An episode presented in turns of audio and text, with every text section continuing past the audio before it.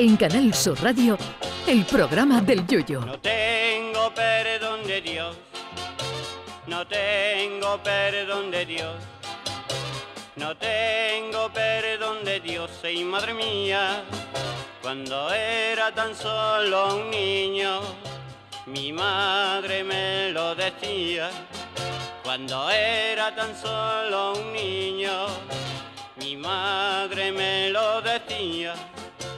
No tengo perdón de Dios, no tengo perdón de Dios, no tengo perdón de Dios.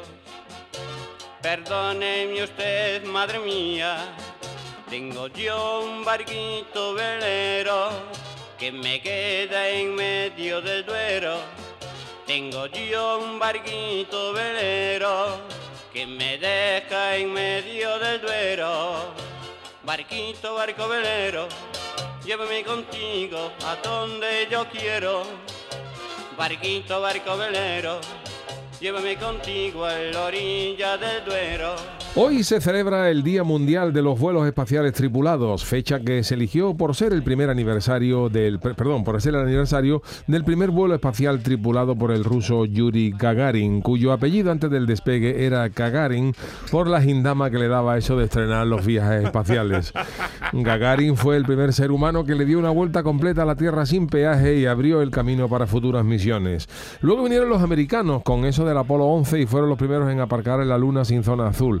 Antes que Gagarin, los rusos mandaron al espacio a la perra laica en una misión que acabó con la perra sin Oh. comprar pienso para los siguientes 70 años. Si los rusos hubieran tenido éxito y hubieran logrado que la perra laica pisara la superficie lunar, lo mismo la famosa huella de Neil Armstrong al volverla a pisar no hubiera estado tan limpia como ha quedado para la humanidad.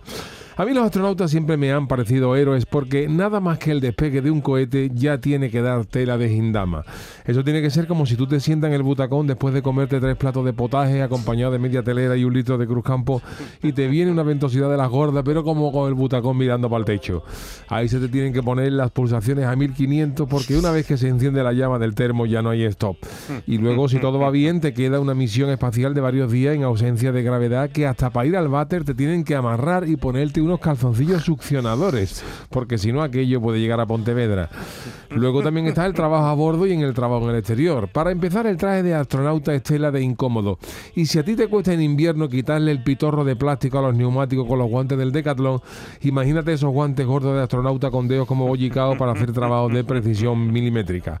El traje de astronauta también tiene un grave defecto de fabricación que es que como salga al espacio y te venga un peillo por la diferencia de presión, aquello sube hasta el mismo casco y te lo comes en órbita sí o sí. Yo creo que por eso los cascos de astronauta tienen las pantallas de espejo, para que a los astronautas no se le vea la cara en estas situaciones.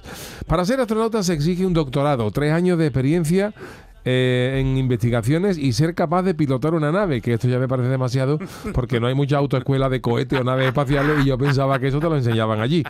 Una vez que supera todo eso tienes que pasar una harta de test psicotécnico y, y pruebas médicas como si te fuera a operar de apendicitis todos los martes. Y si todo esto lo tienes ok, luego tienes que pasar más entrevistas que Paquirrín en Sálvame con el director de la Agencia Espacial Europea. Así que hoy le vamos a dedicar nuestro programa a todos esos hombres y mujeres que han viajado o viajarán al espacio en alguna ocasión.